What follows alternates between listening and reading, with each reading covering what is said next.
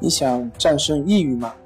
李洪福老师新书《战胜抑郁，教你走出抑郁的方法》，三大疗法，每天一小时，三十天摆脱抑郁，让你全面蜕变。快来读读吧！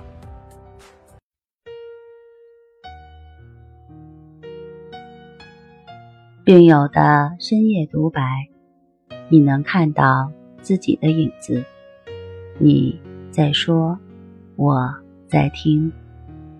如果你想和我聊聊你的故事，请添加微信 s u 零二一二三四五六七八九。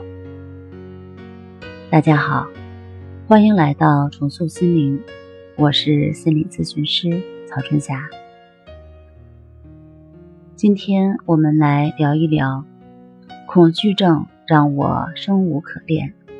关系法和誓言法救了我。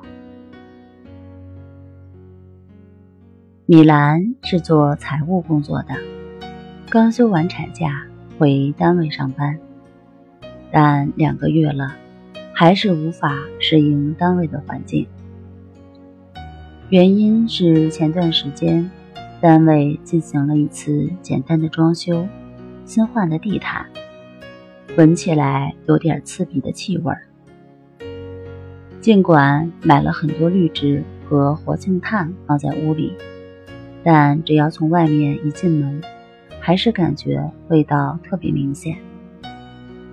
待时间长了会好一些，但是又会有胸闷气短、呼吸不畅的感觉。米兰说：“两个月来。”我对这些有毒有害的气体极为敏感，可以说到了相当恐惧的地步，害怕的要死。因为我还在哺乳期，我特别害怕这些有害的气体被我吸进身体，然后通过母乳影响到孩子的健康。他还那么小，哪受得了这些伤害？办公室里。也连着好几台打印机。讲到打印机的电磁辐射和臭氧，我就特别的害怕。但是由于工作需要，又不能不用打印机。有时想去休息区吃点水果休息一下，还要吸着单位一些男同事的二手烟，就没有一处。让我感觉到安全、放松的地方。我每天时刻活在恐惧、担心和害怕当中，无法自拔。有一点点的负面新闻，都会让我焦虑不安，晚上失眠。当想到第二天上班还要面对这些有害的东西，躲都躲不开，我就会开始头疼。有时控制不住会哭出来，感觉自己没有活路可走了。老师，我要怎么做才能放下自己的这些担心，正常工作呢？针对米兰的这个情况，我帮他安排了适合他的康复训练方案。通过一个疗程的康复训练，他的情况有了非常大的改善。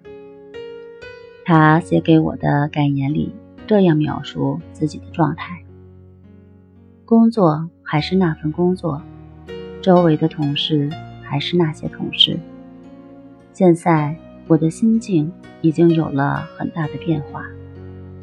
我们不能选择外部的环境，但是可以选择用什么样的心情去度过自己的人生，这才是最重要的。感谢康复中心的所有老师，感谢关系法和誓言法，让我不再活在担心和恐惧中，让我拥有了更多的平静。谢谢你们。好啦，今天就和大家分享到这儿，那我们下期节目再见。